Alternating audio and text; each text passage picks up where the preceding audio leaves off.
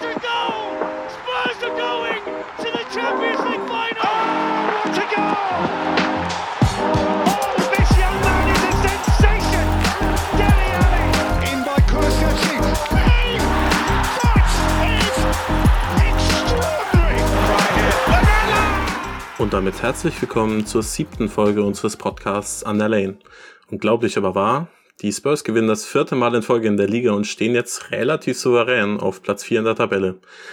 Heute an meiner Seite sind wieder äh, Max und David. Wie fühlt ihr euch bei dem Tabellenstand? Ja, auch von meiner Seite ein herzliches Willkommen zurück. Auch an dich, Felix. Schön, dass du wieder dabei bist.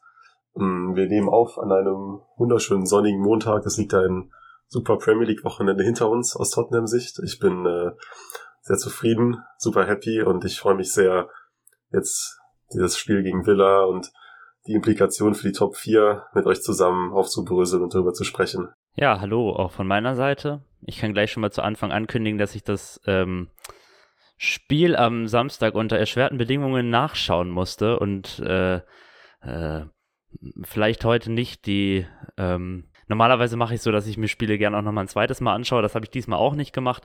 Also ich äh, baue jetzt ein bisschen auf euch, dass ihr mir da aushelft. Ich finde das äh, übrigens sehr bewundernswert, dass du dir die Spiele dann nochmal, also ich, dass du nochmal ein zweites Mal dir die Zeit nimmst und dann nochmal das ganze Spiel reinziehst. Finde ich sehr cool. Aber auch äh, sportlich. Ja, es hängt immer ein bisschen davon an, wie, ab wie viel Zeit man so allgemein sonst noch hat, aber so in den letzten Wochen hatte ich gut Zeit auf jeden Fall. Ich finde, man kann Fußballspiele, es kommt ein bisschen darauf an, wie, ähm, was man gerade macht, aber man kann es ja auch gut mal nebenbei laufen lassen und dann nur bestimmte Aktionen sich dann nochmal anschauen und so. Aber eigentlich mache ich das immer ganz gerne. Ja. Es gibt keine Option, in der ich mir, also keine Welt, in der ich mir die erste Hälfte nochmal angucken würde.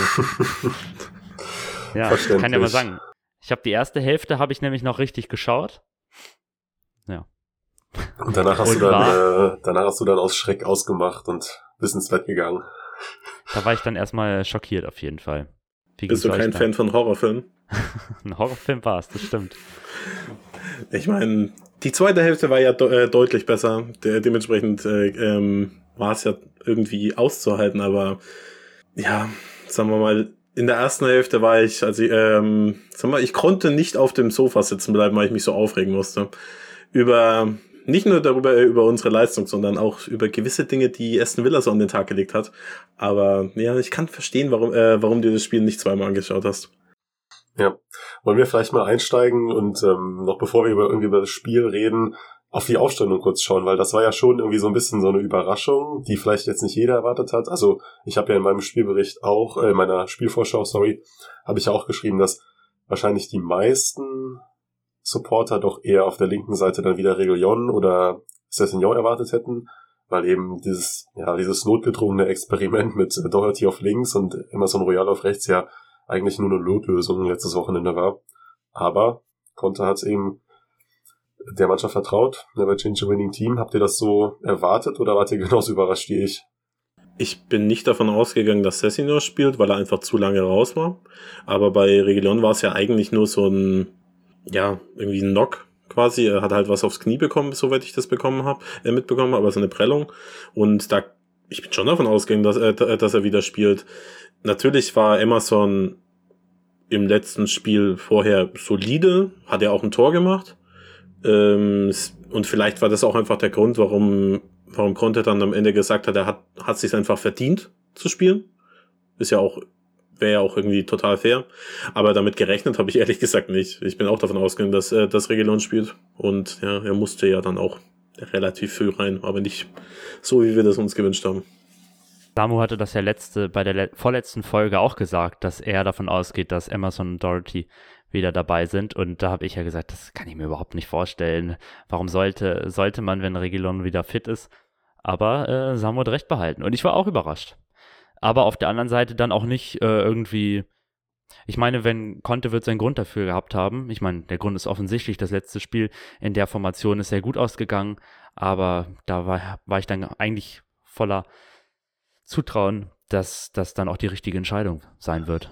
Wobei, ich glaube, da muss man auch, also ich glaube weniger, dass die Entscheidung, Doherty wieder auf links zu bringen und äh, Emerson Royal auf rechts war weniger dadurch geschuldet, dass Emerson Royal auf rechts so überragend war. Aber ich glaube einfach, dass Matt Doherty auf der linken Seite ein wirklich extrem guten Job gemacht hat.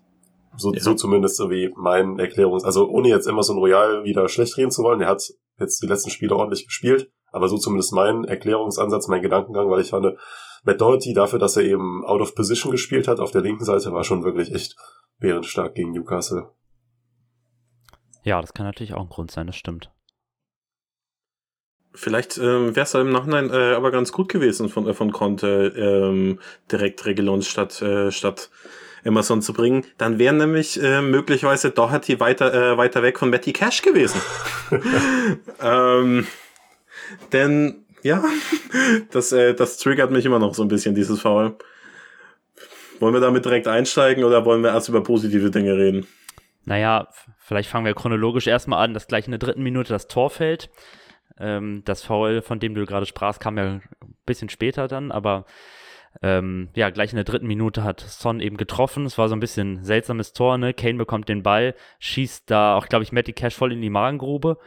Äh, dann von da aus geht es dann irgendwie zurück, geht er dann der Ball zurück zu Son, der dann fantastisch natürlich ähm, das ähm, Tor trifft. Also ähm, ja, frühe Führung hätte eigentlich gar nicht besser laufen können.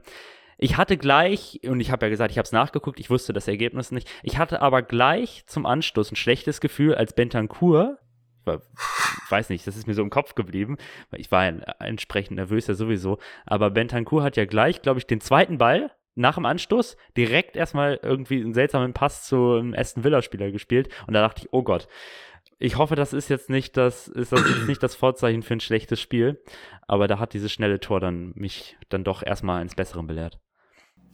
Das war ja ganz interessant, weil ähm, David hat in seiner Prognose ja auch geschrieben, dass, äh, dass er hofft, dass, äh, dass die Spurs ein äh, schnelles Tor machen mhm. und dass man dann vielleicht gut ins Spiel kommt und Aston Villa äh, kontrolliert. Das, äh, das schnelle Tor kam, die Kontrolle nicht. Genau. ähm, ich habe das ja dann auch in meinem Spielbericht auch nochmal dann so verarbeitet und da bin auch noch darauf eingegangen, dass ich genau im, in der Vorschau geschrieben hatte, dass die Spurs wohl ganz gut daran tun, von Anfang an das Spiel auch anzugehen und ähm, früh in Führung zu gehen, denn wenn man sich die, zumindest die Statistik anschaut, dann sieht das bei Villa echt äh, ziemlich übel aus. Also sechs Punkte nach Rückstand. Sie sind 20 Mal nach Rückstand gegangen, ein Sieg, drei Unentschieden, den Rest verloren. Das heißt, und das macht sie zum, äh, da liegen sie dann in dieser Statistik auf Rang 15, Tottenham äh, auf Rang 1, habe ich jetzt auch schon mehrfach, glaube ich, erwähnt. Das heißt, äh, normalerweise, das hat ja auch Leon im Podcast gesagt und damit habe ich ja noch in, dem, in der Vorschau, damit wollte ich so, ein, darauf wollte ich ein bisschen anspielen. Normalerweise lassen sich die Willens also sehr schnell verunsichern. Und ich muss auch sagen, dass ich die ersten paar Minuten, ich sag mal so vielleicht die ersten fünf Minuten, also bis zu dem Tor und dann vielleicht noch danach, fand ich eigentlich ganz gut, denn wir kennen ja das normalerweise, dass Tottenham eigentlich zu, zum Anstoß gerne den Ball erstmal laufen lässt, das Spiel irgendwie ein bisschen verwalten lässt, so ganz ruhig. Aber ich fand, man hat gegen Aston Villa schon gemerkt, okay, sie waren jetzt auch vielleicht aufgrund der, der positiven Ergebnisse der letzten Spiele, da war schon so eine gewisse so ein gewisser Wille da, so ein gewisser Drang. Sie waren irgendwie heiß aufs Spiel, direkt nach vorne. Und das ist dann ja auch in dem 1 0 eben resultiert. Gut, was danach passiert ist, das ist dann eine ganz andere Geschichte. Ja, vielleicht reden wir da mal darüber, was nach dem Tor dann sich entwickelt hat. Wie hast du das denn gesehen, Felix? Also, wir wurden, glaube ich, in der Saison schon lange nicht mehr so überrannt. Erstmal ähm, von der Mannschaft. Es hat mich wirklich enorm an vergangene Zeiten erinnert wo wir quasi irgendwie früh mal, mal ein Tor machen und dann uns hinten reinstellen und quasi nur darum betteln, endlich das Gegentor äh, zu kommen, zu bekommen. Und es, ich weiß nicht, ich habe ein paar Flashbacks bekommen. Das war nicht, ja, die schönste Erfahrung. Ich hätte darauf verzichten können.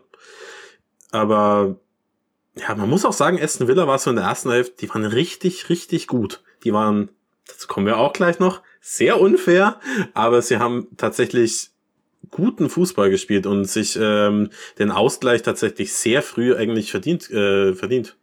Das vor allem die Chance von von Ramsey, die ähm, große, das war fantastisch gespielt und fantastisch gehalten von äh, von Hugo Lloris. Aber wir hätten uns da in der ja, Anfangsphase nicht über ein Gegentor beschweren können. Nee, wir können ja auch gleich nochmal über Loris sprechen, aber genauso habe ich es, wie du es beschreibst, haben es wahrscheinlich alle gesehen. Wir sind da ziemlich ins Schwimmen gekommen. Ne? Das waren so, ich weiß nicht, ja, eigentlich bis zum Ende der ersten Halbzeit. Da war Aston Villa eben, wie du ja schon meintest, ich weiß nicht, über Unfall müssen wir vielleicht auch gleich nochmal sprechen, aber auf jeden Fall sehr aggressiv, überall draufgegangen und ähm, ja, ich, du meintest eben schon, Ramsey da so sich durchgedribbelt im Strafraum. Äh, McGinn hatte da auch so eine Aktion, wo man plötzlich dachte, hui, wo kommt das denn her? Ich habe mir mal ein paar Stats aufgeschrieben. Ähm, in der ersten Halbzeit hatte Aston Villa neun Schüsse innerhalb der Box, 13 Fla äh, 16 Flanken ich weiß nicht, wie viele davon erfolgreich waren, aber 16 Flanken in der ersten Halbzeit alleine. Wir hatten nur zwei und halt zwei große Chancen erspielt, die eben beide aufgrund von Loris vor allen Dingen ähm, eben nicht getroffen worden sind. Also das war ja, es war, es hat keinen großen Spaß gemacht, sich das anzuschauen. Also da trug die Aggressivität des Spiels mit es war ja auch überhaupt ein sehr zerfahrenes Spiel. Man hatte irgendwie den einen, es gab ja gar keine Ruhephase mal irgendwie. Ständig lag jemand am Boden. Dann war eben dieses Fall on Dorothy, dann lag Dorothy wieder am Boden, dann lag Dorothy wieder am Boden. Also es war ja mit vielen Pausen auch. Also es war irgendwie, fand ich, eine ganz schwierige erste Hälfte, aber man muss eben sagen, es war wirklich lange, schon länger her, dass uns ein Team so viel Schwierigkeiten gemacht hat. Ne? So Southampton vielleicht noch am ehesten, ich finde zum Beispiel beim Wolves-Spiel, ja, Wolves haben halt so zwei glückliche Tore auch am Anfang geschossen, haben dann halt sehr gut verteidigt, aber zuletzt waren das eigentlich die Saints, wo wir echt so Probleme hatten, auch mit dem Pressing. Und sonst hat uns, glaube ich, in der gesamten Saison, zumindest seit Conte da ist, eigentlich kein Team mehr so, so gefordert, eigentlich, wie das Aston Villa getan hat, oder? Würdet ihr mir da zustimmen? Ja, definitiv. Ich finde, als ich die, die Anfangsphase, also über das Spiel war, das Spiel war super zerfahren. Ich denke, da kommen wir dann auch gleich nochmal drauf zu sprechen, wenn wir über dieses Stichwort unfair und dann vielleicht auch die Schiedsrichterleistung sprechen, dann habe ich auch ein paar Worte zu verlieren. Aber rein spielerisch betrachtet, von der Leistung her, auch was Aston Villa eben auf den Platz gebracht hat, meine Gedanken in der, zu Beginn waren, dass man eben gesehen hat, okay, diese Mannschaft, die hat einfach eine hohe individuelle Klasse. Das hat man vor allem, also ich fand, es gab ja ein, zwei Situationen, in denen sich Coutinho da wirklich sehr, sehr gut gelöst hat. Ähm, Bentancur und Heubier da Al hat alt aussehen lassen, oder ich weiß, nicht, ich weiß nicht mehr genau, wer es war, aber wo er sich auf jeden Fall gut gelöst hat und dann eben auch Angriffsaktionen von Villa initiiert hat. Gleichzeitig dann das gepaart eben mit der Aggressivität, also es wirkte, es war halt am Anfang, Villa hat gut reagiert, er hat sich nicht einschüchtern lassen und dann, je weiter die erste Halbzeit dann vorangeschritten ist und je weniger Verschnaufpausen es für die Abwehr der Spurs gab, hat sich dann Villa da einfach so ein bisschen festgespielt. Ich erinnere mich noch an die eine Szene, da lag, glaube ich, auch irgendjemand am Boden und da hat man wirklich in den TV-Bildern gesehen, wie sich Romero und Bentancur und Heuber, wie die sich, ich glaube, Romero war da auch ein bisschen der Initiator, der hat sich die erstmal zu sich geholt und da hat man, ich glaube, die mussten da auch erstmal quasi besprechen und verdauen, okay, was geht hier jetzt gerade eigentlich ab? Denn die Spurs haben keine Verstauungspause gekriegt, denn Villa ist einfach mit einer solchen Intensität angelaufen, die ähm, wahrscheinlich die Spurs, wie habt das ja gerade, du hast es ganz gut gesagt, die jetzt mal über den seit langem nicht mehr so erlebt hat. Kein Gegner so in der letzten Zeit hat irgendwie die Spurs so gefordert. Von daher kann man, denke ich, schon sagen, das war glücklich, dass wir da äh, ohne Gegentor in die Pause gegangen sind. Ich habe auch die ganze Zeit nur auf den Pausenpiff gewartet. Also es war, ähm, ich dachte mir, und das ist ja glücklicherweise auch am Ende so gekommen, dass Conte vielleicht die richtigen Schlüsse zieht und ähm, die Mannschaft für die, für die zweite Hälfte ein bisschen stabilisieren kann. Aber mir war klar, wir müssen irgendwie zur, äh, zur Halbzeitpause kommen, weil wäre das Spiel noch weitergelaufen, irgendwann wäre das Gegentor gefallen. Sie waren, die waren so aggressiv, so ähm, hatten so ordentliche Chancen und irgendwann wäre eins, wäre einer reingegangen. Da konnten ja auch wirklich gar nicht, ähm, hatten keine Verschnaufpause und ich glaube zwischenzeitlich waren es auch 75 Prozent Ballbesitz für, für Aston Villa. Das zeigt ja auch enorm, in welche Richtung es eigentlich die ganze Zeit ging. Und ja, es, wir, wir waren einfach, wir hatten wirklich viel, viel, viel, viel Glück und einen überragenden äh, Hugo Loris in der ersten Hälfte, sonst können wir da auch ein, zwei, drei Gegentore fangen in der, in der ersten Halbzeit, und dann ist das Spiel durch. Also das war, es war natürlich dann im Nachhinein super, wie wir das Spiel in der zweiten Hälfte angegangen sind und das quasi nochmal rumgedreht haben einfach äh, wie das Spiel dann verlaufen ist, aber ist schon glücklich. Also ich hoffe, wir haben nicht, den, ähm, nicht das komplette Glück für, die, äh, für den Rest der Saison aufgebraucht. Ähm, wir brauchen vielleicht noch ein bisschen was, aber das war wir können wirklich froh sein, dass, äh, dass wir mit einem 1, mit einer 1 zu 0 Führung in die Pause gegangen sind. Ja. Aber das, ja. Wenn man sich die Stats auch nochmal anschaut, ähm, nach 45 Minuten hatte ähm, Aston Villa mindestens, das ist jetzt eine Berechnung, es gibt auch noch andere Berechnungen, die die noch höher ansetzen, 1,08 Expected Goals. Also sie hätten eigentlich ein Tor schießen müssen. Wir hatten hingegen, und die, das war die Chance von Son eben, äh, wir hatten 0,28 und die Chance von Son, die erste war sogar nur 0,07. Also das ist wieder typischer Heung-Min Son-Moment, dass er aus so einer eigentlich Chance, von der man annehmen könnte, da fällt kein Tor, trotzdem dann ein Tor draus macht. Aber also die Zahlen zeigen, es war also die Danny Ings Chance und so weiter, da hat sich einiges kumuliert und du sagtest es ja schon, dass wir da wirklich mit ähm, trotzdem mit einer Führung in die Pause gegangen sind, was ja auch unheimlich wichtig war, weil selbst wenn das, also gut, wir sind in der letzten Zeit ganz gut darin, auch nach Ausgleich oder auch wenn wir zurückliegen, zurückzukommen, das sagtest du ja auch schon, David, aber ähm, das wäre trotzdem wahrscheinlich ein anderes Spiel geworden, wenn wir da uns vor der, vor der Halbzeit noch das, den Ausgleich gefangen hätten, denke ich mal. Ähm, da, ja, und da müssen wir uns eben, glaube ich, hauptsächlich bei äh, Hugo Loris bedanken. Ja, ich, äh, eine Sache, die ich noch vielleicht einwerfen wollen würde, und, also ich stimme vollkommen zu, dass diese erste Halbzeit in ihrem, in, in ihrem Ablauf auf jeden Fall vom Trainerteam von Conte aufgearbeitet werden muss, dass man das nicht einfach so hinnehmen kann, dass es da auf jeden Fall die Leistung so, also wenn wir jetzt den Rest der Saison so an die Spiele rangehen, dann kann das doch gefährlich werden. Also ich sehe da auf jeden Fall auch dass die Notwendigkeit darüber, das aufzuarbeiten. Ich finde aber auch, und das äh, war zumindest mein Eindruck, es war jetzt nicht so, dass die, äh, dass die Abwehr Tottenhams da irgendwie einen, eine Disaster-Class hatte. Es war wirklich schon so ein Momentum-basiertes Spiel, dass eben Aston Villa auch einfach dann, die Spurs hatten keine Verschnaufpause, Villa konnte sich da festspielen. Sie haben natürlich auch gemerkt, okay, es geht hier was. Wir können hier den Ausgleich schießen. Sie war, haben zu Hause gespielt. Also da kommt dann so einiges zusammen. Ähm, ich möchte jetzt der Defensive jetzt auch, also der Fünferkette dann jetzt auch keinen Blankoscheck ausstellen, denn da waren auch dann so ein paar Aktionen dabei. Also ich, zum Beispiel, wir haben eben das angesprochen, dass ähm, die Chance von Ramsey, da fand ich, dass Amazon Royal gar nicht gut aussah. Der lässt ihn da quasi einfach passieren. Äh, ich meine, gut, klar, es ist auch gefährlich, wenn er da den Fuß reinstellt, fällt Ramsey wahrscheinlich auch sehr schnell, das ist klar, aber es sah halt einfach sehr unglücklich aus. Und allgemein auch jetzt so Leute, die wir viel gelobt haben, Davis und Dyer, die sind da natürlich auch geschwommen dann in den Situationen.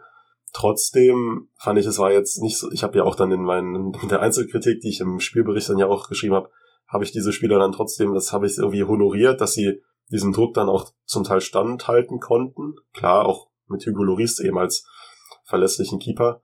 Und gleichzeitig aber auch, dass ich jetzt nicht das Gefühl hatte, dass es jetzt da ein Spieler komplett äh, da die Abwehrleistung eingerissen hat und irgendwie eine Seite total anfällig war oder so. Es war einfach, Villa war einfach gut, war unverhältnismäßig aggressiv, womit die Spurs nicht klarkamen.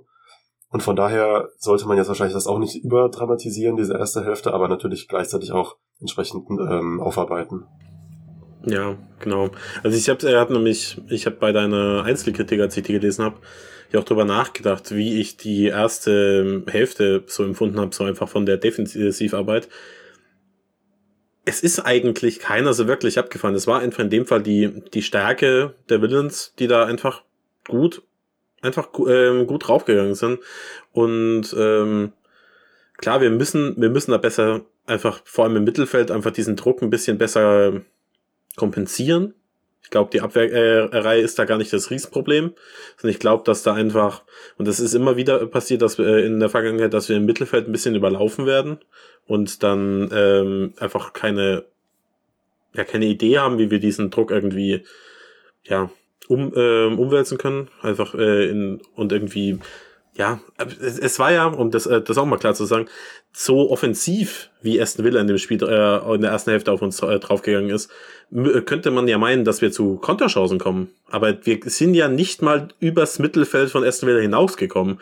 Und dementsprechend, was, ja, um es jetzt äh, zum fünften Mal zu sagen, wir waren wirklich, wirklich glücklich, äh, hatten wirklich viel Glück, dass wir, äh, dass wir das Spiel in der ersten Hälfte überhaupt so beenden konnten. Also 1 zu 0 zur Pause. Ich hätte, ich hätte mich, ich wäre wahrscheinlich mit einem 2-1 für, äh, für Aston Villa noch zufrieden gewesen, wenn ich drüber nachdenke, so, so gut wie sie waren. Aber ja, wollen wir, wollen wir mal das Thema wechseln? Wollen wir mal, weil wir es jetzt schon ein paar Mal angeteased haben, wollen wir mal drüber reden, was diese Aggressivität von, von Aston Villa auch für andere Seiten hatte.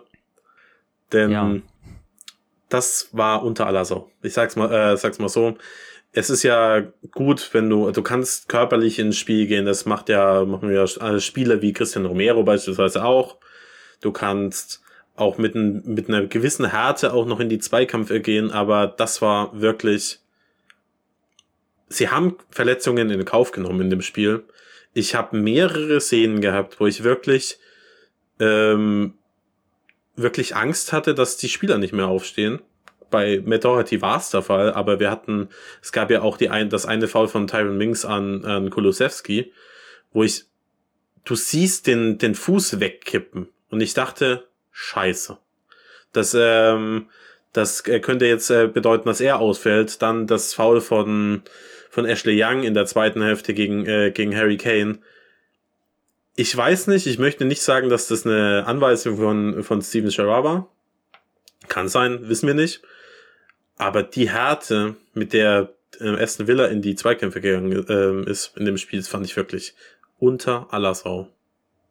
Ja, ich bin, ich bin so ein bisschen hin und her gerissen. Also in meiner ersten Reaktion, natürlich auch als Fan, stimme ich dir zu. Ich war auch schon, als ich das Spiel gesehen habe, und dann auch natürlich mit den Emotionen, ich war schon echt sehr verärgert teilweise, auch dann sauer, als ich dann, also ich fand auch die Schiedsrichterleistung, Graham Scott fand ich, äh, der hat das Spiel nicht wirklich unter Kontrolle bringen können. Ja, wir haben das eben schon angesprochen. Die erste Halbzeit war extrem zerfahren und ich hatte nicht das Gefühl, dass zu irgendeinem Zeitpunkt äh, Graham Scott da Herr der Dinge war. Also ich fand die Schiedsrichterleistung eher ziemlich schlecht. Auch ich sage jetzt auch gar nicht, dass jetzt äh, nur, dass es jetzt nur Villa betrifft. Auch teilweise dann, also bei Tottenham gab es dann auch vielleicht ein paar Fouls, die er nicht als Foul anerkannt, anerkannt hat, aber gleichzeitig dann auch den, die gelbe Karte gegen Heubier fand ich war ein absoluter Witz. Also er äh, berührt da Coutinho, ich weiß nicht, Coutinho war es glaube ich leicht am Coutinho, Oberarm, genau. der dann zu Boden, so also runter. ich das wirklich unterirdisch eigentlich die Schiedsrichterleistung was die Intensität der Willens und dann auch die daraus resultierenden Fouls betrifft. Also aus einer Villa-Perspektive, sie haben jetzt drei Spiele in Folge verloren, teilweise mit schlechten Leistungen, auch vielleicht lustlosen Leistungen. dass die Fans wollten so wahrscheinlich sowas sehen und es ist ja auch, wie du gesagt hast, es ist ja auch eigentlich mit Intensität zu spielen, ist im Grunde genommen nichts Verwerfliches. Ich finde, es gibt ein paar, ein paar Situationen gab es, wo ich auch wirklich dann äh, gedacht habe, okay, das hätte jetzt nicht sein müssen. Ich finde zum Beispiel, also nur als Beispiel das Duell Cash gegen Doherty, das fand ich auch so lustig. Wir hatten das ja im Vorfeld in dem Podcast ja auch äh, schon so ein bisschen gewitzelt. Äh, äh, Irish Cafu gegen Polish Cafu, da meinte der Leon, das wird das Duell. Ja, äh, das wurde es tatsächlich. Das zum Beispiel, das im Nachhinein ist jetzt natürlich ärgerlich. Aber das fand ich war eigentlich gar kein, das war gar nicht so schlimm, weil das war halt ein harter Zweikampf mit einem unglücklichen Ausgang. Aber das fand ich jetzt gar nicht so schlimm. Was ich hingegen äh, das Foul von Ashley Young. Das war, ich, ich weiß nicht, ich bin ja immer dann, klar, bei Kane bin ich auch immer ein bisschen voreingenommen, aber das fand ich war fast schon rotwürdig. Denn der Ball war wirklich lange weg und er geht da mit so einer, ja, er geht da mit so einer Härte rein, dass äh, hat mir auf jeden also da habe ich auch, hat, hat mir, ließ mir kalt den Rücken runter, als ich das voll gesehen habe. Und insgesamt. Und das in der, äh, sorry, einmal zu unterbrechen, und das in der 82. Minute, ja, wo sie schon 4 zu 0 hinten lagen. Also, also das, das, das muss einfach nicht sein, Entschuldigung. So, das, das gab ja noch nicht mal gelb, glaube oder gab doch, es, doch, gab, es gab gelb. gelb. Ja, ja, okay, dann, sorry, nehme ich zurück. Aber ich, ich versuche es differenziert zu betrachten und sage halt, es war in einigen Situationen zu viel, vielleicht auch ein bisschen unnötig, also einfach unnötig zu viel, auch das Foul von Mings und aber das ist natürlich auch immer so ein bisschen durch die Fanbrille jetzt, dass wir uns da sehr drüber aufregen. Ich fand einfach, das sage ich jetzt nicht aus einer Fanbrille, die Schiedsrichterleistung fand ich wirklich schlecht. Und der ist auch, also der Graham Scott, der ist mir auch schon häufiger als irgendwie nicht als mein Lieblingsschiedsrichter aufgefallen. Du hast ja die Szene äh, von, von Heubier schon angesprochen, das, äh, die gelbe Karte. Ich da, äh, dachte, als ich der erste Impuls als Fan ist ja immer zu sagen, es war keine. ähm, und dann, äh, dann siehst, äh, siehst du es in der, äh, in der Wiederholung und ich denke so, da war ja wirklich überhaupt nichts. Also das, ähm, wenn du dir überlegst, für was für ähm, Zweikämpfe davor es keine gelbe Karte gab, also bleiben wir jetzt mal bei Matty Cash, klar, der spielt den Ball, aber er nimmt halt auch Doherty komplett mit. Ähm, Da gab es keine, äh, keine gelbe Karte, dann an, bei anderen Fouls gab es nichts, aber Heuber bekommt für einen Zupfer, also wirklich höchstens einen Zupfer, äh, die gelbe Karte, das fand ich, fand ich schon schwierig und das zeigt halt für mich auch einfach, dass, ähm, dass er wirklich zu keinem Zeitpunkt des Spiels irgendwie Herr der Lage war und es gibt ja durchaus intensivere Spiele und ich gehe auch äh, mit, dass ich es nicht schlimm finde, dass Aston Villa in diesem Spiel ein bisschen härter zur Sache gegangen ist. Das kann ich auch nachvollziehen. Aber es ist immer so ein schmaler Grad zwischen Härte und wirklich dem in Kauf nehmen von Verletzungen. Das war in meinen, äh, meinen Augen einfach in dem Spiel gegeben. Also vor allem diese drei Zweikämpfe, Ashley Young gegen ähm, Harry Kane, Tyron Minks gegen Kulusewski und eben Matty Cash gegen Doherty. Das sind Zweikämpfe, die du so in der Form in meinen Augen einfach nicht führen kannst. Ähm, dass du härter in die Zweikämpfe gehst, fein, aber in all, also diesen drei Zweikämpfen, vor allem Matty spielt er den Ball, das muss man ja dazu sagen, aber das kann passieren, dass die Spieler sich verletzen. Und ähm, bei Doherty war es jetzt der Fall. Und bei Kulusewski und Harry Kane hätte das auch durchaus der Fall sein können. Und in meinen Augen geht das nicht. Und dass der Schiedsrichter da eben nicht irgendwie eine klare Linie zieht und sagt, hey, nee, so geht das, äh, äh, so kannst du nicht in die Zweikämpfe gehen, finde ich, finde ich einfach falsch. Und da da, der äh, Begriff englische Härte ist bestimmt irgendwo mal gefallen, aber ähm, das zieht für mich in dem Fall einfach nicht. Ja, wer es noch nicht mitbekommen hat, ähm, Dorothy, also das Foul war irgendwann, ich habe jetzt nicht die genaue Zeit im Kopf, irgendwann in den ersten 15 Minuten, glaube ich, ne?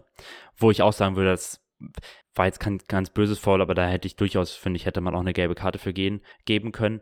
Ähm, naja, und aufgrund dieses Fouls, da sah man Dorothy eben schon vor Schmerzen sich am Boden winden, dann hat er es nochmal versucht, dann ist er wieder um, zum Boden gesunken, hat dann da noch Schmerzmittel eingeworfen bekommen. Ich weiß nicht, ob ihr es gesehen habt, hat er so drei, vier Tabletten bekommen äh, und dann irgendwann ging es gar nicht mehr, ähm, ist dann in der 19. Minute eben ausgewechselt worden, Regilon für ihn reingekommen und jetzt hat man gestern erfahren, dass Doherty für den Rest der Saison ausfallen wird und wohl auch Teile der Preseason nicht mitmachen können wird, hat sich da irgendwie das, ich habe nachgeschaut, das mediale Kollateralband gerissen, das Innenband im Knie ja, und das ist irgendwie Grad 3 in dem Fall bei ihm und da fällt man mindestens, mindestens zwölf Wochen aus. Ja, das heißt, wir müssen jetzt für den Rest der Saison auf Doherty verzichten. Sau ärgerlich für ihn an erster Stelle natürlich. Ich meine, Verletzung immer beschissen. Dann hat er sich jetzt gerade so ins Team gespielt. Fünf Assists irgendwie in den letzten Spielen. Ne? War echt in seinem besten Run bisher für uns. Das ist schon sau ärgerlich. Und es ist halt auch sau ärgerlich fürs Team, weil, wie gesagt, ein wichtiger Spieler wegbricht, den wir auf der rechten Seite nicht so gut werden ersetzen können. Ja, wir können, können ja auch da direkt mal ähm, dazu übergehen, denn ja, jetzt müssen wir halt auf den, für den Rest der Saison auf Amazon Royal ähm, ja, vertrauen und auch wenn er in dem Spiel solide war und im Spiel vorher gut, ähm, ich habe nicht weiter nicht das enorme Vertrauen in ihn. Es ist also es tut mir leid für ihn. Das vielleicht im besten Fall geht er jetzt, äh, kommt jetzt von ihm auch ein ähnlicher Run wie von äh, Matt Doherty, aber ich sehe es nicht. Ich bin wirklich ziemlich, ziemlich mad. Ich nehme an, das merkt man auch ähm, in der Art und Weise, wie ich über dieses Foul von Matty Cash rede. Ich bin einfach sehr, sehr wütend darüber, dass wir jetzt wirklich für den Rest des Saison auf Matt Doherty verzichten müssen, denn nicht nur, dass er sich ins Team gespielt hat und das für ihn mega schade ist, sondern uns bricht da einfach ein wahnsinniger Pfeiler weg. Die Rechtsverteidigerposition, also der Right Wingback, war denn die komplette Saison über, also seit Conte gekommen ist, immer eine Problemstelle. Wir haben nie die recht, richtige, ja, also die richtige Besetzung gefunden oder eine ganz lange Zeit nicht. Und da war Matt Doherty jetzt endlich mal, äh, mal drin, hat seine Leistungen gebracht. Wir konnten uns einspielen, hatten eine, eine Elf gefunden. Und jetzt fällt er halt für, für den Rest der Saison aus. Und wir haben ja noch genug Spiele. Das ist für mich in meinen Augen eine enorme Schwächung für den, für den Kampf um die Top 4. Denn nicht nur, dass ein wichtiger Spieler wegbricht, sondern wir dürfen eben die Rolle der Wingbacks im Contest-System auch einfach nicht, nicht unterschätzen. Bin, ich bin voll bei dir. Es ist schon ein sehr großer Verlust für den Rest der Saison.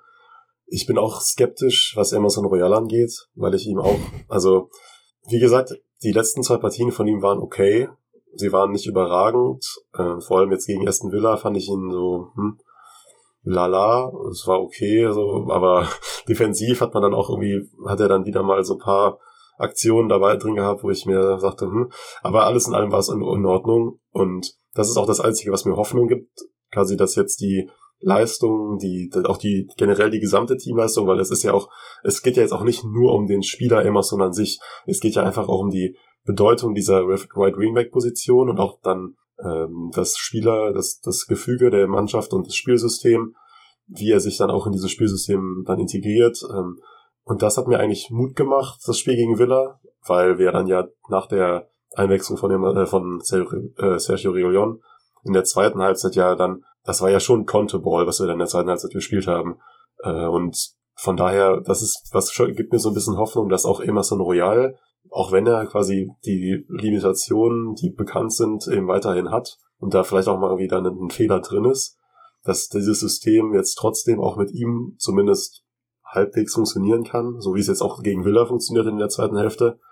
Und das ich, ich meine, wir können nur hoffen, es, denn es muss funktionieren jetzt für die restlichen äh, sieben oder acht Spiele, sieben Stück. Es muss funktionieren, denn wir haben keine Alternative. Ach so, vielleicht, wo, wo ich es gerade sage, das wollte ich eigentlich auch, euch auch fragen. Äh, es gibt einfach Alternativen, die aber, das habe ich auch heute auf Twitter gesehen, nämlich wurde der Name Bergwein und Lukas Mura ins Spiel gebracht. Ich sehe dich, ich, ich sehe mir schon den Kopf schütteln. Lukas Mura finde ich eine absolute Oberkatastrophe. Das kann ich mir überhaupt nicht vorstellen. Und auch Ber ich sehe, also ich verstehe das schon, aber ich sehe das überhaupt nicht. Wir haben mit Emerson jemanden, der vielleicht die Rolle mit Sicherheit nicht so gut einnehmen wird, wie Dorothy das getan hat in den letzten Wochen. Da stimme ich euch total zu. Und ähm, auch ich bin nicht der größte Emerson-Fan, wie keiner von uns oder wahrscheinlich kaum jemand in der Fanszene. Und auch ich gehe immer noch davon aus, dass wir, dass es allen Parteien am besten gelegen ist, wenn wir uns am Sommer trennen. Keine Frage. Trotzdem würde ich, glaube ich, und ich sage das jetzt, ohne die zweite Halbzeit wirklich sehr intensiv geschaut zu haben, dass Emerson eigentlich gar nicht so schlecht ist. Ich habe noch mal ein paar Stats rausgesucht. Er hat acht äh, progressive Ballführungen. Das sind die meisten im ganzen Team, in der Gesam im gesamten Spiel. Ich meine, das ist auch unter anderem seine Rolle, aber trotzdem. Davon auch die meisten ins ähm, erste Drittel für das gegnerische Tor. Er hat die meisten Pressing-Aktionen im Team, glaube oder zweitmeisten Pressing-Aktionen im Team nach ähm, nach Romero. Er hat die meisten Blocks von Schüssen und er hat die meiste Entfernung, progressive Entfernung mit dem Ball zurückgelegt im ganzen Team. Wie gesagt, das ist auch seine Rolle. Aber ich glaube tatsächlich, dass, dass der auch die Rolle ganz okay einnehmen kann. Und ich glaube, und so ein großer Verlust wie Dorothy jetzt auch ist, dass er das auch ganz gut machen wird. Ich bin da eigentlich ganz optimistisch. Und ich glaube nicht, dass uns der Ausfall jetzt wirklich gefährlich werden sollte ähm, beim Kampf um die Top 4. Was meint ihr dazu? Also, ich äh, sage es ja auch immer wieder, ich halte Emerson Royal für keinen schlechten Spieler. Ich glaube einfach, dass das System das völlig falsche für ihn ist. Ich, ich glaube, dass er in Zukunft ein wirklich mehr als überdurchschnittlicher Rechtsverteidiger werden kann, wenn, wenn er in einem System spielt, in dem die Defensivaufgaben höher zu wert, äh, bewerten sind als die Offensivaufgaben. Denn ich, du sagst es ja auch so, Pressing-Aktionen, äh, geblockte Schüsse, der ist defensiv nicht so schlecht. Der, ähm, er kommt durchaus, also ich habe bei ihm, ich habe das am Anfang der Saison, glaube ich, mal gesagt, also irgendwo äh, getwittert oder so. Ähm, es ist eine, es war eine wirklich, es war erfrischend, einen Rechtsverteidiger zu haben, wo ich äh, zumindest defensiv nicht mehr so enorme ähm, Angst haben musste, dass gleich was Schlimmes passiert, wie, wie jahrelang unter Serge äh, oder Kieran Trippier, die, die ja keine furchtbaren Spieler sind, aber defensiv definitiv ihre ja, Schwächen hatten. Und bei Emerson ist es halt genau das Gegenteil. Das heißt, defensiv mache ich mir keine, äh, keine Sorgen. Ich glaube, da ist er ja ordentlich.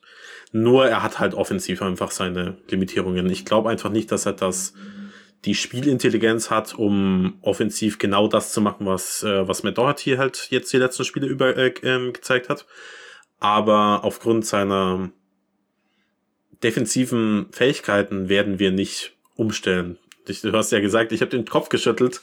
Ähm, Steven Bergwein konnte ich mir am Anfang der Saison vielleicht noch so halb als Wingback vorstellen, weil er unter Mourinho ja auch schon mal so eine eher defensive Flügelrolle gespielt hat in der letzten Saison. Ähm, Aber das sieht Conte ja überhaupt nicht so. Der sieht den ja eher als Kane-Ersatz. Und Lukas Mura sehe ich überhaupt nicht, denn Lukas Mura hat eine Stärke und zwar für Chaos zu sorgen. Aber wenn du ihn als Wingback aufstellst, vielleicht äh, sorgt er dann für Chaos in der eigenen Defensive und das will, äh, will ich dann nicht haben. Denn so wie man, so wie die Rolle von, von, von unseren Wingbacks ist, sie müssen sich einfach taktisch sehr klar an Vorgaben von Konter halten. Vielleicht sogar noch mehr als alle anderen ähm, Spieler auf dem Feld. Und ich glaube nicht, dass taktische ja, Ordnung die größte Stärke von Lukas Mura ist.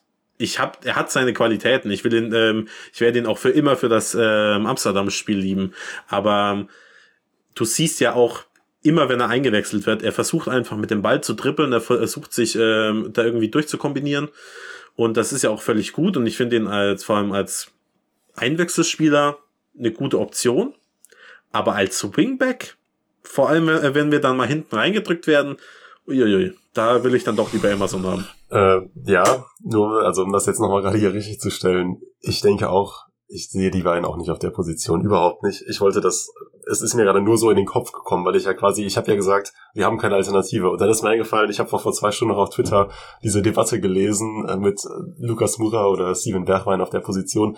Ich sehe die beiden auch da, die beiden auch nicht da. Am ehesten noch Bergwein, weil er eben, wie du eben schon erwähnt hast, Felix, unter Mourinho ja auch mal er war ja, da wurde er immer auf rechts gebracht und war ja quasi dazu verdammt, eigentlich mit zu verteidigen und dann äh, zu äh, Sane, äh, Kane oder Son zu passen, zu spielen.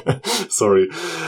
Äh, von daher sehe ich die beiden auch da nicht. Ich wollte sie, wollte die Namen nur mal kurz ins Spiel bringen, weil diese Debatte schon, glaube ich, zumindest unter Teilen jetzt der Fanbase geführt wird nochmal zum Stichwort Emerson Royal, weil du ja eben auch die Stats äh, angebracht hast, Max. Also ja, ich stimme dir da auch zum Teil zu. Also man sieht ja sehr viele Situationen, wenn man sich so ein Spiel von Tottenham sieht, sieht man das ja sehr häufig, dass Emerson Royal derjenige ist, der eben, wenn wir den Ball in der eigenen Hälfte gewinnen, dass er dann vielleicht auch die erste Anspielstation ist, weil er sich dann auch eben freiläuft, weil er nach vorne läuft.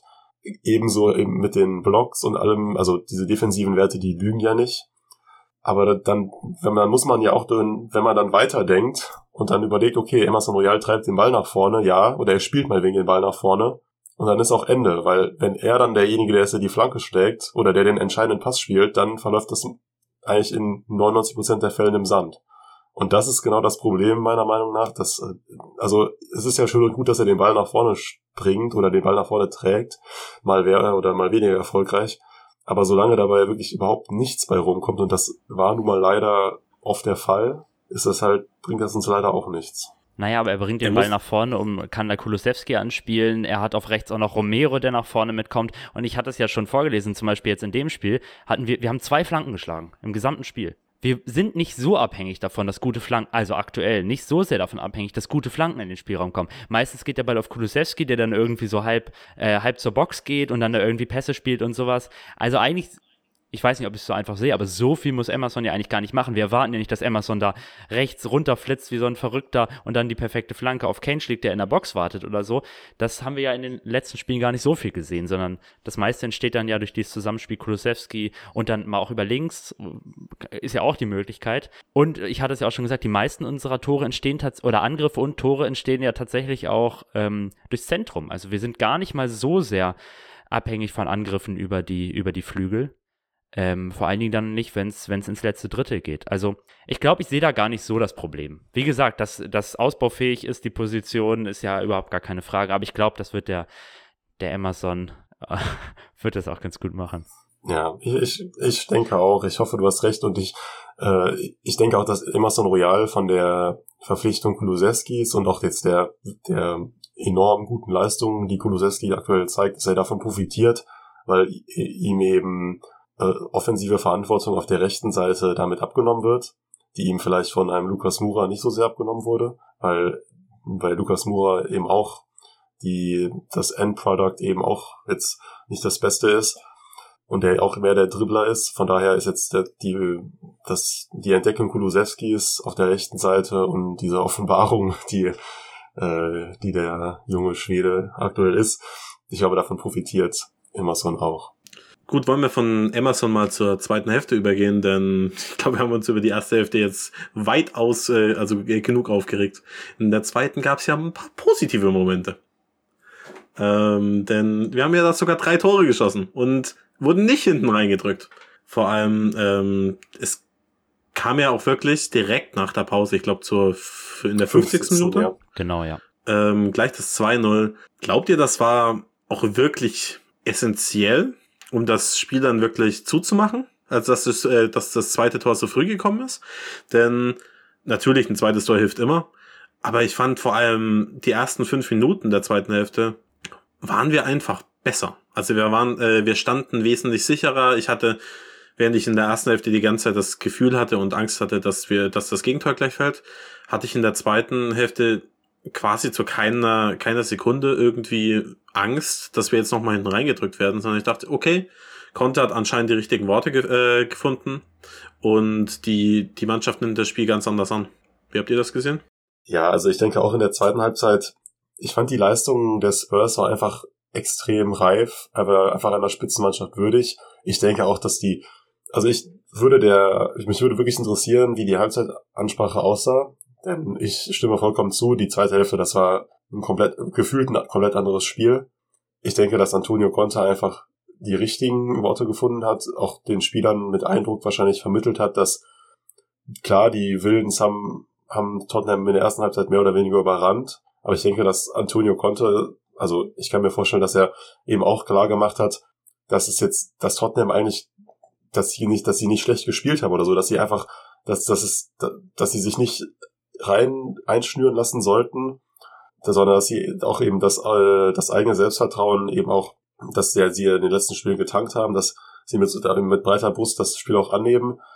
Denn, wie ich habe das ja auch eben angesprochen, ich finde jetzt nicht, dass die erste Hälfte, das war jetzt keine Desasterklasse, sondern das war einfach, Aston Villa hat uns überrannt und das, die Spurs brauchten einfach die Pause sie brauchten äh, es und Aston Villa hingegen, die hätten wahrscheinlich am liebsten einfach weitergespielt, bis das Tor gefallen ist. Die wollten wahrscheinlich nicht in die Pause gehen. Aber Tottenham brauchte einfach eben diese 15 Minuten. Äh, auch jetzt dann wahrscheinlich ohne Halbzeitansprache wäre die Zeithälfte wahrscheinlich auch besser geworden, weil man einfach dann diesen Rhythmus von Villa gebrochen hätte. Dann dazu noch mit den äh, ja, Worten des italienischen Maestros ähm, war einfach die, die Veränderung in Halbzeit 2 einfach sofort sichtbar. Und was dann offensiv, was die Spurs dann offensiv gemacht haben, das kann man einfach nur als eiskalt äh, und einer Spitzenmannschaft würdig beschreiben, denn mit, also mit so einer Effizienz, mit der Kulusewski, Kane, Son und mit auch mit so einer Genauigkeit, mit der die Abwehrreihe von Villa dann zu dem 2-0, 3-0 auch ausgehebelt wurde, das äh, fand ich schon beeindruckend. Ja, also was auch immer Conte gemacht hat in der Kabine, es hat sehr gut funktioniert. Ähm, das Spiel war wie ja, also Spieler wie ausgetauscht.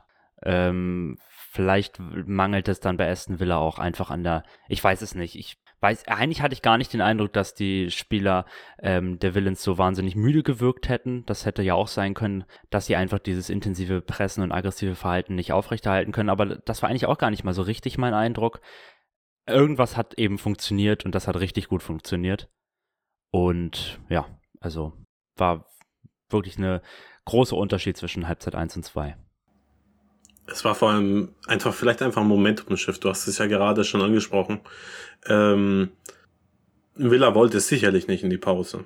Und die, einfach diese 15 Minuten, die, die, die Spurs mal durchatmen äh, konnten, haben vielleicht einfach dazu geführt, dass, dass eben dieser Fluss aus dem Aston Villa Spiel raus war und sie sich in der zweiten Hälfte erstmal neu finden mussten.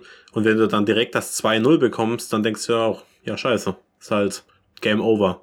Also ähm, in der Verfassung, in der die Spurs aktuell sind, dann nochmal äh, zurückzukommen und zwei Tore zu schießen, ist tendenziell dann schon ziemlich schwierig. Aber ähm, ein Punkt, den David auch gerade angesprochen hat, ist für mich vielleicht der die Essenz, die man aus diesem Spiel irgendwie mitnehmen muss. Wir wir ähm, wir sind quasi einfach in der Moral, die wir aktuell zeigen, wirklich eine, eine Spitzenmannschaft.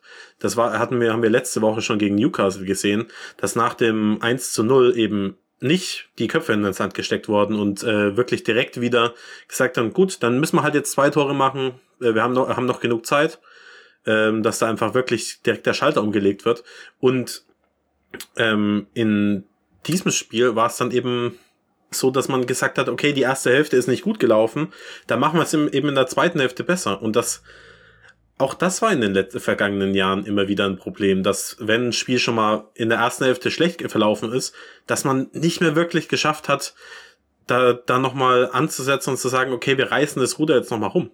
Und vor allem jetzt, wenn man äh, sieht, also vor allem im äh, Kampf um die Top 4, ist diese Moral, einfach diese Einstellung, könnte absolut entscheidend sein, denn die Klasse, die spielerische Klasse, ähm, die hatten wir jetzt äh, in einem gewissen Rahmen eh immer. Also äh, Kane und Son war, waren jetzt äh, eh die ganze Zeit da, aber ähm, einfach diese Mentalität. Ich äh, mag das Wort einfach sehr, mag Reus weiterhin nicht. Ähm, und Fußball, und Fußball-Hipster äh, mögen es auch nicht. ja. Die man überhaupt nicht. Es kommt alles nur auf Taktik an und Mentalität spielt keine Rolle.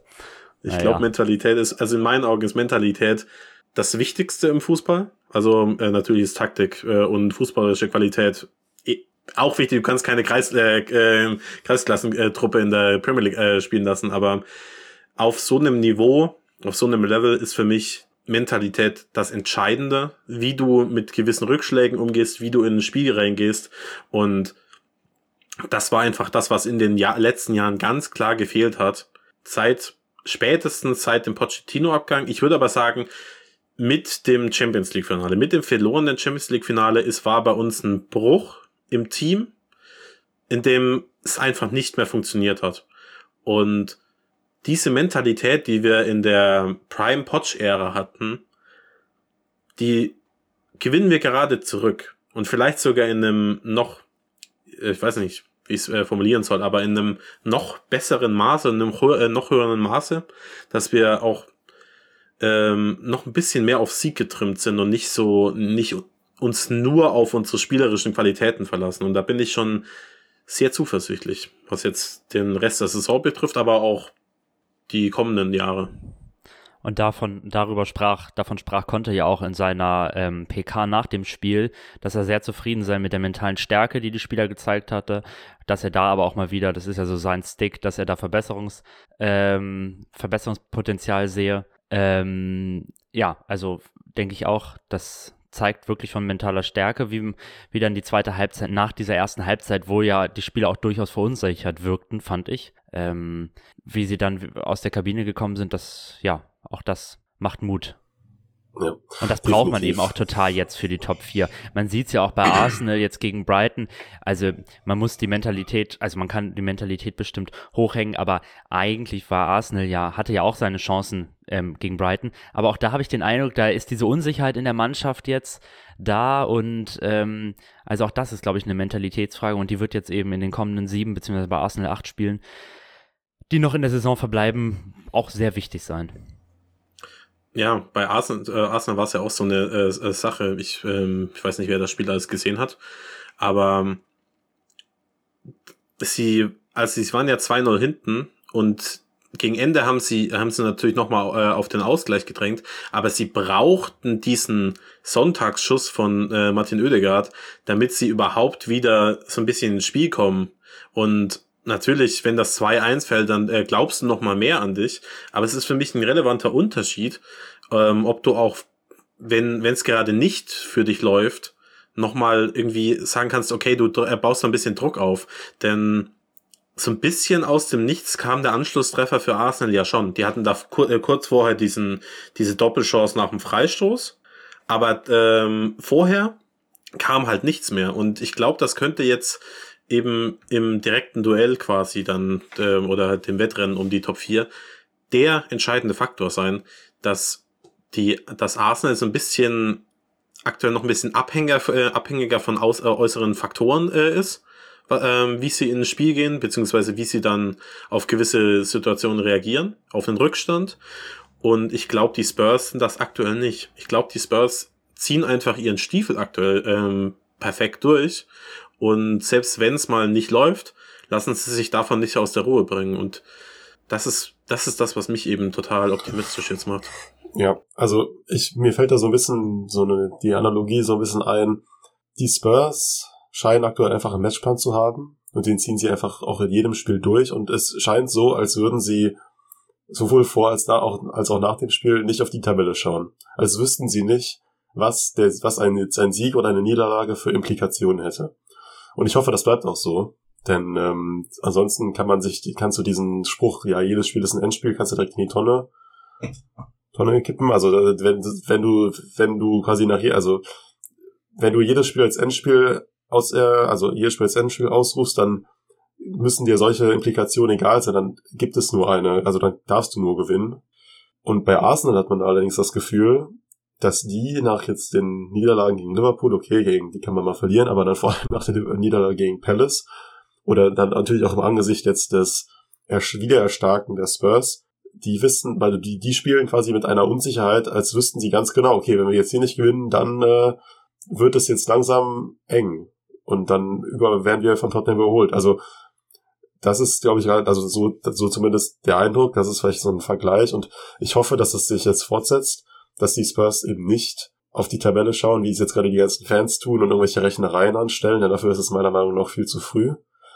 Aber jetzt die Ergebnisse vom Wochenende, die Ergebnisse von letzter Woche und auch äh, der Spielplan für die nächsten Wochen, der lässt mich jetzt doch schon mit ja vorsichtigem Optimismus auf die die das Top 4 Rennen blicken auch wenn ich nach wie vor mit sehr großer Nervosität das Ganze verfolge, weil, wie gesagt, wir sind jetzt gerade im guten Lauf, das kann sich aber auch ganz schnell ändern, so wie das bei Arsenal der Fall ist. Von daher hoffe ich einfach nur, dass die Mannschaft nicht auf die Tabelle schaut und das, was sie bisher, bis jetzt gemacht hat, genau so weitermacht. Ja. Äh, vielleicht bevor wir endgültig dann zum nochmal zur kleinen Top 4 Diskussion kommen, die wir jetzt vermutlich in jeder Folge haben werden, ähm, müssen wir wahrscheinlich nochmal über Son reden. Der hat nämlich nach dem Tor in der dritten Minute gleich zweimal noch getroffen, nämlich in der 66. Minute und der 71. Minute. Ja, und wenn man die Performance jetzt sieht, auch der letzten Wochen, ist es schon wieder fast schwer vorstellbar, dass wir vor gut drei Wochen davon gesprochen haben, dass, naja, Son irgendwie so eine Schwachstelle im Kader ist, dass wir den Eindruck haben, er performt irgendwie nicht, wie er es sonst tut, uns gefragt haben, ob er vielleicht an äh, mangelndem Selbstbewusstsein leidet und so weiter und so fort. Ähm, ja, davon ist irgendwie nicht mehr viel zu sehen. Er hat inzwischen jetzt 17 Tore, steht damit drei Tore hinter Mo Salah, ähm, der allerdings auch fünf Elfmeter-Tore geschossen hat. Also nach reinen Non-Penalty-Toren wäre er ja ähm, Erster in der Premier League. Und naja, wenn Salah weiter so bescheiden spielt, wie er es die letzten Wochen tut, dann ist da durchaus noch die Möglichkeit gegeben, dass wir am Ende der Saison eventuell ein äh, Torschützen, ähm, die Torschützenkanone an Son gehen werden sehen. Die Torschützen, äh, die Torschützen äh, Krone auch noch verteidigen würden. Quasi. Ja, genau, also zumindest im Verein, ja. Das, das würde ich, ich würde es auch nicht so enorm gönnen. Also ich meine, ich liebe ihn ja sowieso, aber ähm, ich glaube, das ist die einzige Saison, in der er wirklich realistische Chancen hat, äh, Torschützenkönig zu werden. Denn auch in der, in der nächsten Saison ist meine, ähm, ist, wette ich mein ganzes Geld darauf, dass Harry Kane das Ding holt ähm, vor allem mit einem funktionierenden Team. Und in der, dieser Saison könnte es halt sein, weil Kane ein bisschen, also durch seine, die ersten Monate einfach sehr, äh, sehr hinten dran war. Könnte schon sein, dass Sonny das Ding noch holt. Und ich hab's, ich will mich jetzt nicht, nicht zu sehr selbst loben, aber ähm, ich habe vor ein paar Wochen gesagt und geschrieben, dass ein Sonny in Topform für mich der wichtigste Spieler quasi werden könnte im Kampf um die äh, Top 4, weil den hatten wir in der Saison in der Form nicht. Klar, der macht immer seine Scorer. Wie, wie gesagt, er ist ja Zweiter in der, äh, in der Torschützenliste. Aber es, wie du es auch schon angesprochen hast, es gibt einen, äh, einen ganz elementaren Unterschied zwischen dem Sony, den wir jetzt in den letzten ein, zwei Spielen hatten und dem, dem Son, den wir da vor ein paar Wochen hatten. Da hat er zwar auch immer getroffen oder eine Vorlage gegeben, aber er hat zu selten, äh, zu häufig den, die falsche Entscheidung getroffen und dadurch immer wieder leicht, leichtsinnig den Ball vertändelt oder die Abschluss, also eine Abspielsituation, den offenen, äh, einen offenen Spieler nicht gesehen. Und jetzt ist er quasi wieder in absoluter Topform und du siehst auch wirklich, nicht nur wie das Selbstvertrauen da ist, sondern wie viel Spaß er aktuell am Fußball hat. Wie er sich beim, beim, beim 4 zu 0 dann gefreut hat, den, den Hattrick zu machen. Ich glaube, das könnte, um auch zum Thema Mentalität oder äh, einfach ähm, ja mentaler äh, Verfassung zu kommen, das könnte so wichtig sein, Denn Harry Kane ist nicht so enorm abhängig von äußeren Faktoren, finde ich, seine Leistungen. Der ähm, liefert äh, sie relativ konstant ab. Aber Sonny, bei ihm kommt auch viel über Selbstvertrauen und das, dass, dass er das jetzt wieder hat, vor allem jetzt mit dem Hattrick gegen Aston Villa, das ist schon beautiful. Und ich glaube, dass, dass er, äh, dass er jetzt, das werden, werden nicht seine letzten Tore gewesen sein. Ich aktuell würde ich sogar mein Geld darauf wetten, dass, äh, dass Sonny die Torschützenkanone äh, holt. Äh, nicht, weil Musala furchtbar ist. Der ist sicherlich in einem Formtief nach dem Afrika Cup. Das, du merkst ihm einfach an, dass er viel zu viel gespielt hat diese Saison. Aber er ist eben, eben nicht auf der absoluten Höhe und Sonny ist das und drei Tore kannst du in einem Spiel aufholen. Auf jeden Fall, genau. Ich hatte das ja schon, glaube ich, vor einigen Episoden mal erwähnt. Und also, dass es quasi ein, ja, ein laufender Prozess ist. Und das würde ich jetzt hier an der Stelle auch nochmal erwähnen, weil wir eben das jetzt am Spiel am Wochenende nochmal eindrucksvoll gesehen haben. Aber das Offensiv, äh, das Offensivtrio Kane, Son, Kulusewski wird mit jedem Spiel besser. Das ist unglaublich. Und äh, da die Lorbeeren gehören in diesem Spiel Sonny. Äh, das, das möchte ich aber auch überhaupt nicht in Frage stellen. Aber ich finde, man sollte Kane, mit zwei starken Assists. Das ist äh, mittlerweile einfach Standard, das ist äh, unglaublich. Aber vor allem auch Kulusewski hervorheben, denn was, wie der sich in diesen, in der Offensive eingefunden hat, das ist äh, phänomenal. Und also auch am, auch am Wochenende die Leidenschaft beim Jubel, äh, das lässt einem das Herz aufgehen.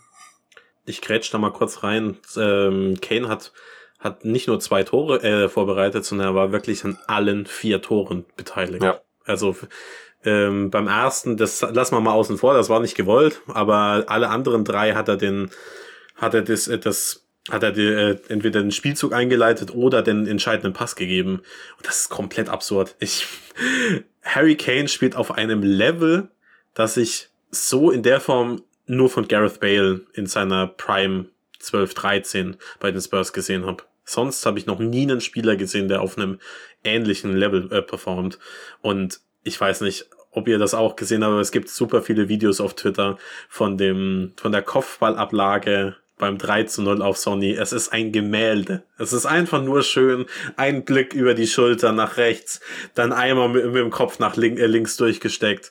Das die, Sp die Verteidiger, egal welcher Mannschaft, sind aktuell nicht darauf vorbereitet, wie gut dieses Offensivtrio funktioniert. Kulusewski war für mich das passende Puzzlestück, denn er bringt auch eine gewisse Kreativität mit rein, die ähm, Lukas und Bergmann nicht mitbringen. Also jetzt gar nicht äh, als Kritik an ihn gemeint. Es, es sind einfach nur unterschiedliche Spielertypen.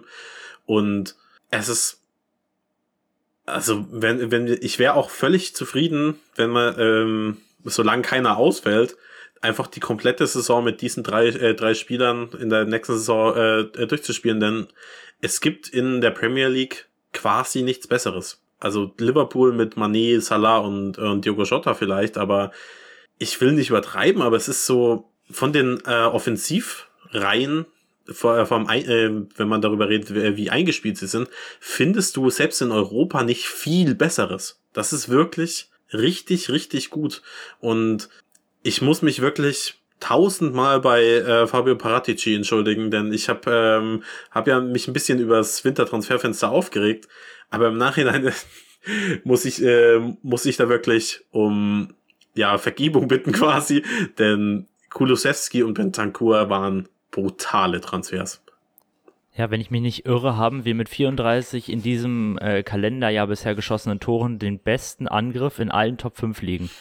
Ähm, ich bin mir, das hatte ich gestern Nachmittag oder Vormittag noch nachgeschaut. Ich bin mir nicht ganz sicher, ob sich vielleicht was durch Sonntagabendspiele verändert haben. Aber ich glaube, wir haben mit 34 Toren die meisten ähm, Tore geschossen in den Top 5 Ligen und PSG hat, glaube ich, 33, also eins weniger. Die haben aber auch schon am Samstag gespielt, also die dürften sich da nicht verändert haben. Also enorm. Und das, obwohl ich zwischendrin gesagt hätte, was für ein blödes Jahr bisher das für uns war. Also ich hatte wirklich so Mitte Februar, Ende Februar so den Eindruck, Mann, irgendwie seitdem, äh, seit dem 1. Januar so richtig läuft's nicht mehr. Nach den Chelsea-Spielen, nach dem Wolves-Spiel, nach dem Southampton-Spiel, dann der FA Cup und so. Und ich hatte eher den Eindruck, es ist ein echt ein blödes Fußballjahr. Und es ist verrückt, wie schnell sich sowas ändern kann, dass ich jetzt sagen würde, wir sind in einer Form, darüber hatten wir jetzt, das hattet ihr ja schon gesagt, wir sind in einer Form, wie wir es schon seit langem nicht mehr gesehen haben. Ähm, ja, wirklich irre, wie schnell sich das ändern kann. Ja, und man könnte diese, man könnte die Saison natürlich absolut krönen mit äh, dem Einzug in die Königsklasse, der ja auch jetzt gar nicht in, also wir, wir reden, wir haben da ja auch im Podcast dann immer so als Eventualität drüber gesprochen, auch ähm, so ein bisschen vorsichtig, weil eben das, es ist noch, die Scheine sind noch nicht gefallen, es ist noch, sind noch sieben Spiele zu spielen, für die Spurs noch acht für Arsenal. Das heißt, wir haben das bisher immer sehr vorsichtig uns an dieses Thema angenähert. Aber ich habe das ja auch, ich habe das ja schon am Wochenende, glaube ich, in Schriftform festgehalten. Die Spurs befinden sich jetzt in einer Position, in der sie eigentlich, statt jetzt, sieben Spieltage vor Ende, der Favorit auf die Top 4 sind. Und das muss man sich erstmal auf der Zunge zergehen lassen, finde ich. Mit, äh, wenn man eben bedenkt, dass du auch gerade gesagt hast, wie das Jahr 2022 verlaufen ist, wie vor allem auch der letzte Sommer verlaufen ist. Wir sind gerade in einer Situation, wir haben ein Spiel mehr als die Gunners, haben aber auch drei Punkte mehr. Noch viel entscheidender ist aber eigentlich das Restprogramm, äh, denn da sind sehr große Differenzen zwischen den Spielen, die die Tottenham noch absolvieren muss und die Spiele, die Arsenal noch absolvieren muss. Wollen wir, wir sind aktuell drauf schauen? Genau, wir sind aktuell einfach in der Situation, in der man definitiv sagen kann, Tottenham ist in der Pole Position für die Champions League. Ja, das würde ich auch unterstreichen, oder Felix? Absolut. Also es, ähm, es ist ja nicht nur so, dass, äh, dass, dass wir das leichtere äh, Restprogramm ha ähm, haben, sondern tendenziell waren die letzten beiden Spiele, die Arsenal absolviert hat, mit äh, Crystal Palace und, äh, und Brighton, ja sogar Spiele, die vergleichsweise einfach für sie waren im Restprogramm. Klar, Crystal Palace war eine Bombenform und äh, das darf man nicht, äh, ähm, also man darf sie jetzt nicht, äh, nicht kleinreden, aber sie haben halt noch gegen, müssen noch gegen West Ham ran. Sie müssen noch gegen, äh, gegen Man United spielen. Sie müssen noch auswärts äh, zu uns. Gegen Chelsea auswärts. Chelsea. Chelsea auswärts, Am 20. genau. April. Die, es würde mich doch sehr Geburtstag, ne? wundern. Sorry. Das ist Hitlers Geburtstag, oder? 20. April. Das passt ja gut Ja. zu Chelsea. Wow. ähm, Ja, das, das, das stimmt. Das hatten wir drin. lassen wir drin, okay. Nichts gegen die Nazis von Chelsea gehen immer. Okay. True, true, true, true.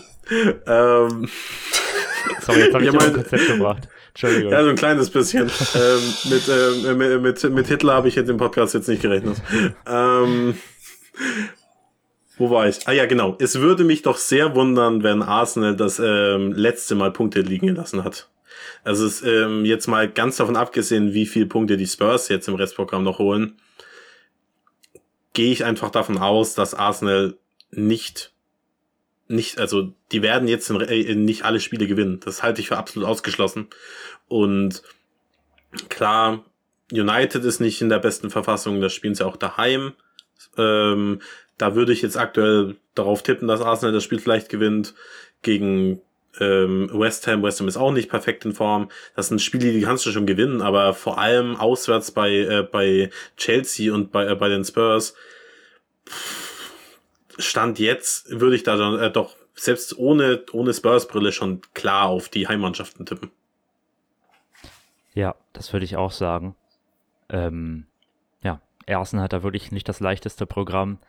Wir hatten ja letzte Woche schon über die Verletzungsmisere geredet. Ich glaube, jetzt zum Southampton-Spiel soll ähm, Tomiyasu zurückkommen, aber es wird schon sehr interessant zu sein, äh, zu sehen sein, ob das jetzt wirklich nachhaltig die Leistung so viel besser machen wird von Arsenal. Und wir sprachen ja auch schon davon, dass natürlich auch alles, was außerhalb des Platzes passiert, eine große Rolle spielt. Ähm, und man sieht ja, dass jetzt in der Arsenal-Fanszene auch, dass da ganz schön eine Unruhe herrscht. Ich meine, das ist ja eh ein Verein, der in den letzten Jahren sehr zur Unruhe tendiert. Und diese zwei Niederlagen haben da jetzt wirklich so richtig das Feuer wieder entfacht. Ich will mir gar nicht ausmalen, oder vielleicht doch, wie es aussieht, wenn sie jetzt auswärts gegen Southampton noch verlieren sollten. Das wäre der, der schönste AFTV-Meltdown seit dem 10 zu 2 gegen Bayern. Ja, Ja. Äh, Und über- ich, ich, ich habe natürlich am Wochenende kein AFTV geschaut. Natürlich nicht. Wer würde das denn tun? Äh, hast du etwa Schadenfreude bei, ähm, findest du Schadenfreude äh, bei Arsenal-Niederlagen? Ich doch nicht. Nee.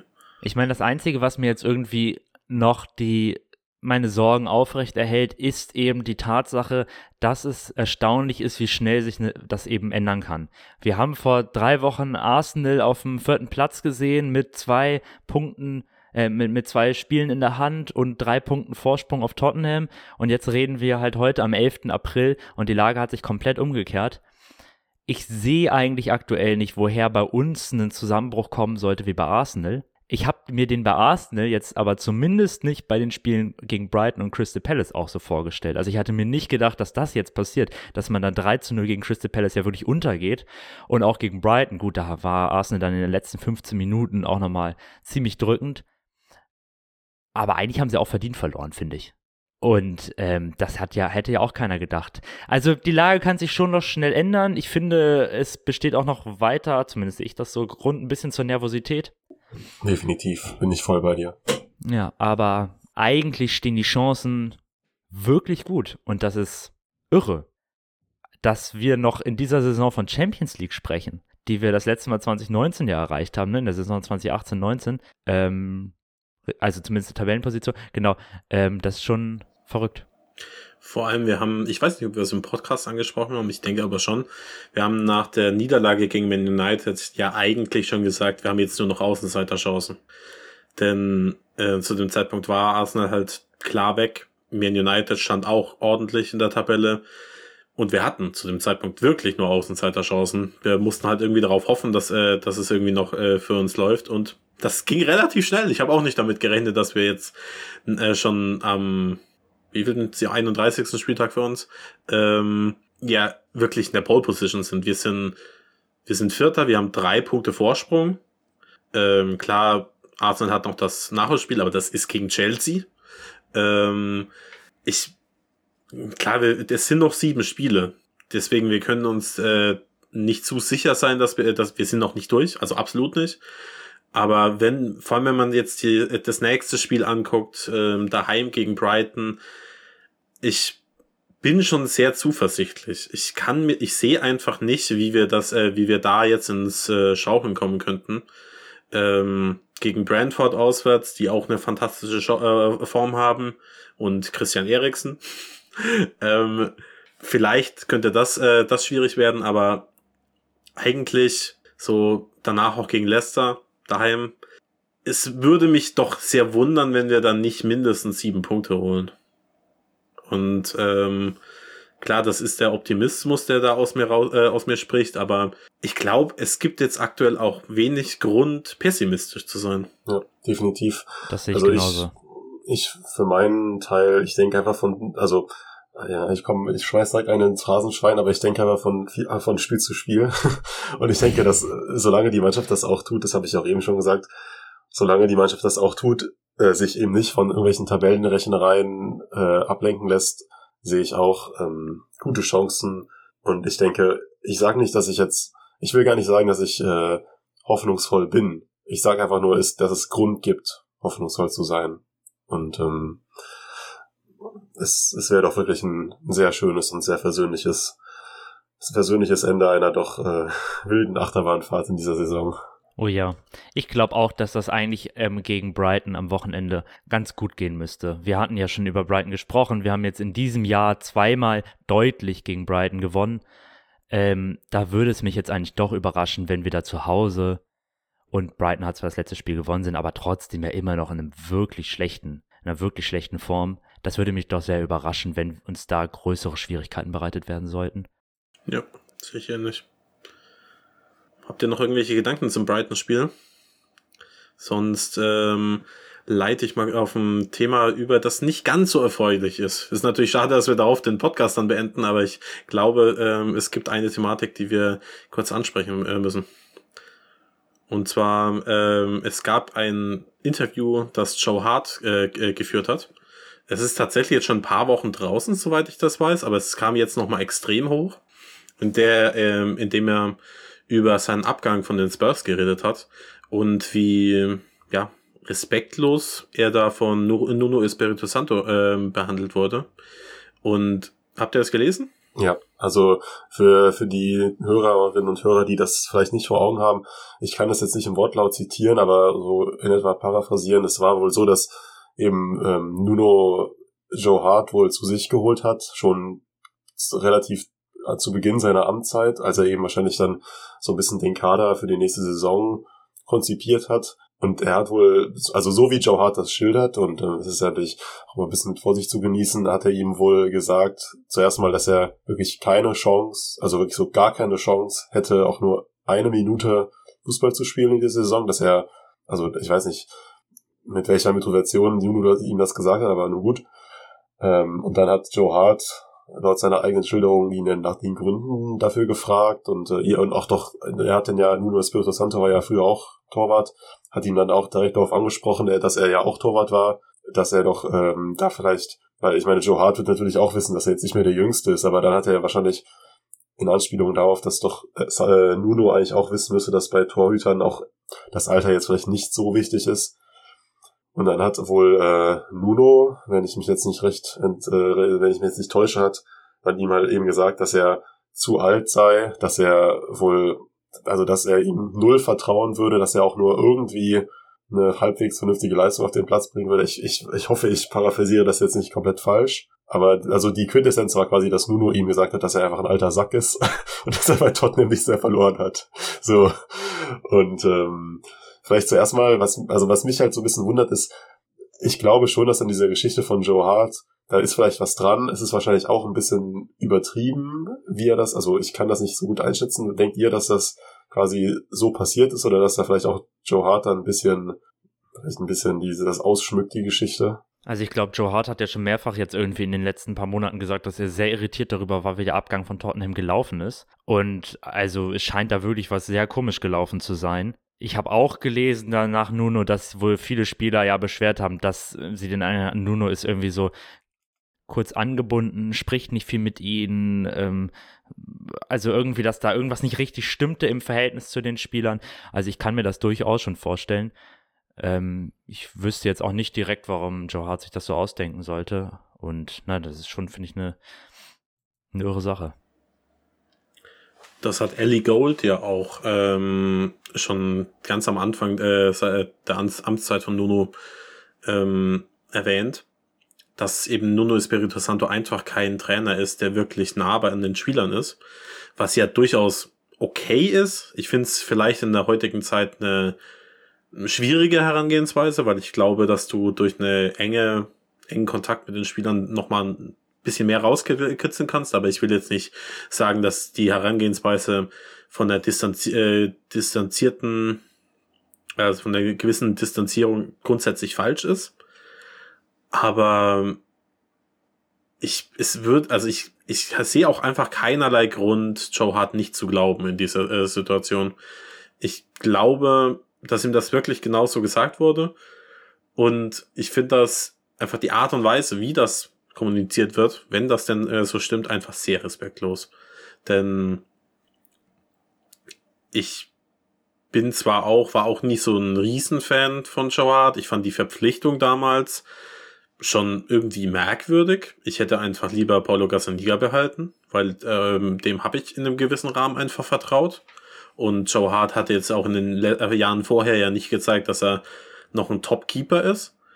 Aber so die, die, wenn die Formulierungen wirklich in der Form stimmen, dass er, der sagt ja, er hat, du hast keine Kraft mehr in deinen Armen und Beinen und äh, ich vertraue dir nicht, dass du eine äh, Minute auf dem äh, Platz stehst. Das finde ich dann doch ein bisschen arg hart, denn er ist wirklich, er ist ja kein, kein Amateurkeeper. Er ist, war zum Zeitpunkt ähm, 34 auch schon, aber und und aber hat halt wahnsinnig viel Erfahrung und ich hätte mich auch überhaupt nicht beschwert darüber, wenn Joe Hart in dieser Saison noch unser Ersatzkeeper gewesen wäre.